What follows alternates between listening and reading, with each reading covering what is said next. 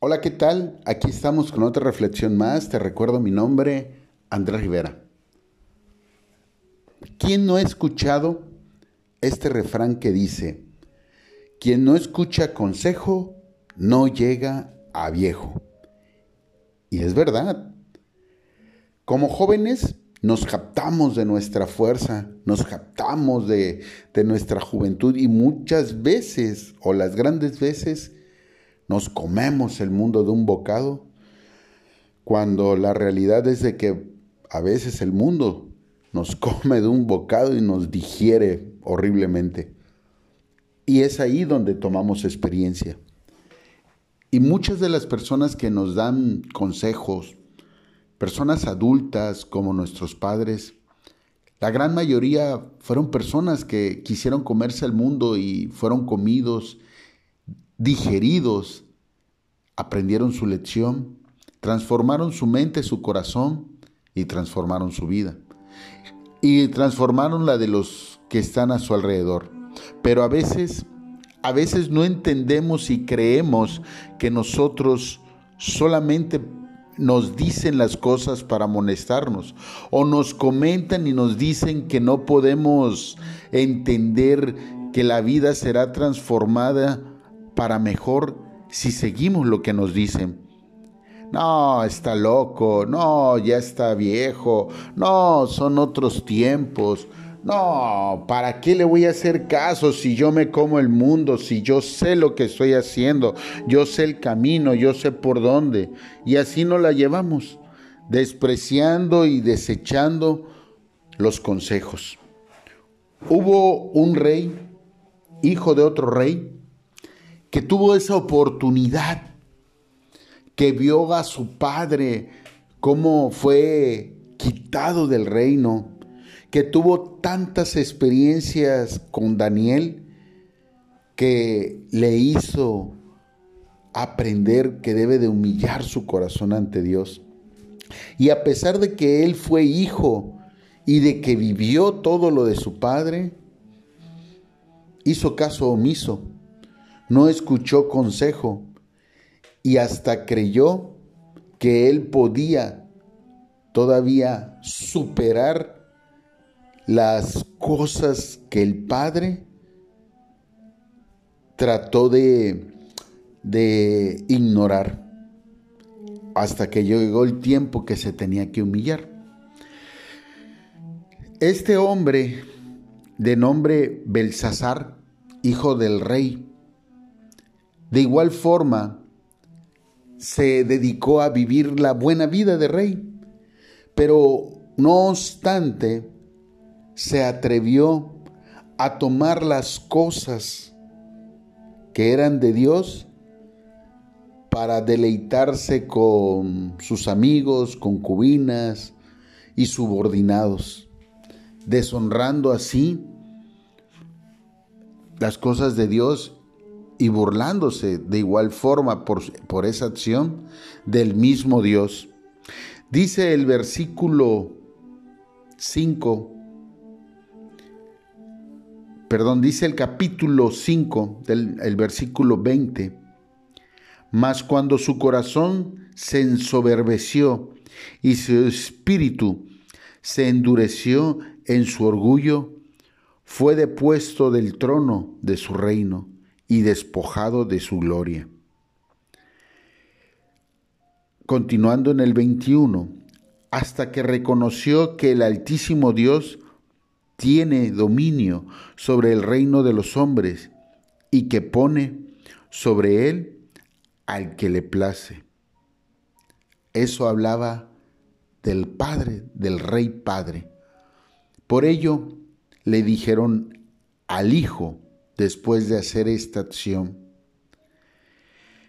Y tú, su hijo Belsasar, no has humillado tu corazón sabiendo todo esto, sino que contra el Señor del cielo te has ensoberbiecido e hiciste traer delante de ti los vasos de su casa, y tú y tus grandes y tus mujeres y tus concubinas, bebisteis vino en ellos, Además de esto, diste alabanza a dioses de plata y oro, de bronce, de hierro, de madera y de piedra, que ni ven, ni oyen, ni saben, y al Dios en cuya mano está tu vida y cuyos son todos tus caminos, nunca honraste. La misma noche fue muerto Belsasar, rey de los caldeos. Palabra del Señor.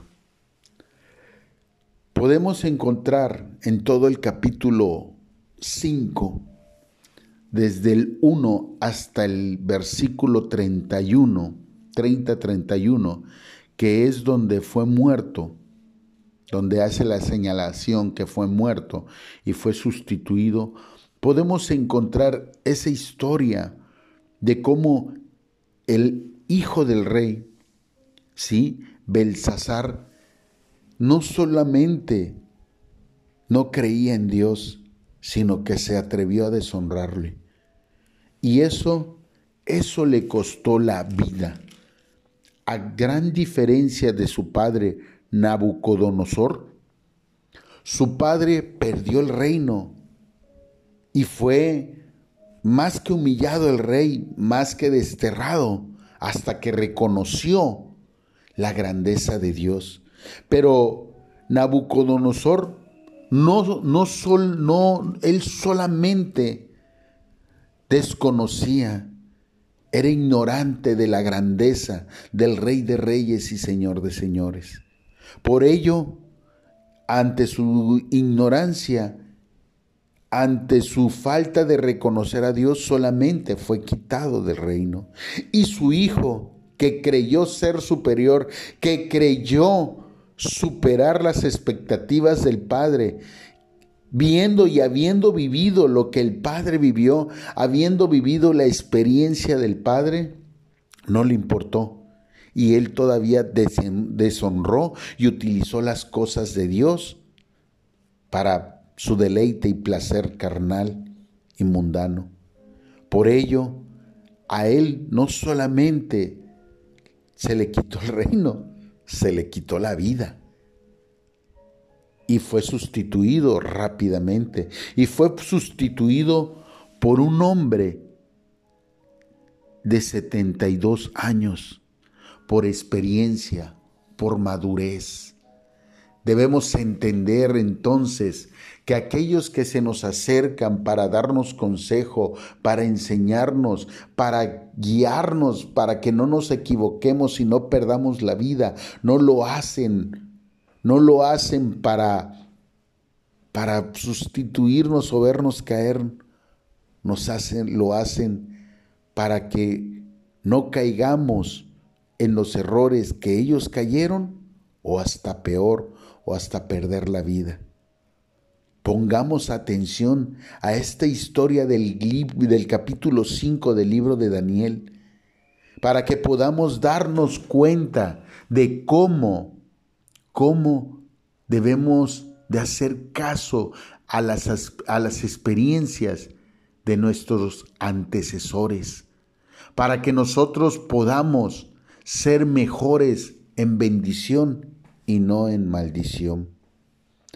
Te repito, el que no escucha consejo no llega viejo. Te recuerdo mi nombre, Andrés Rivera. Estamos en Spotify, en YouTube, en Facebook e Instagram. Bye bye. Gracias.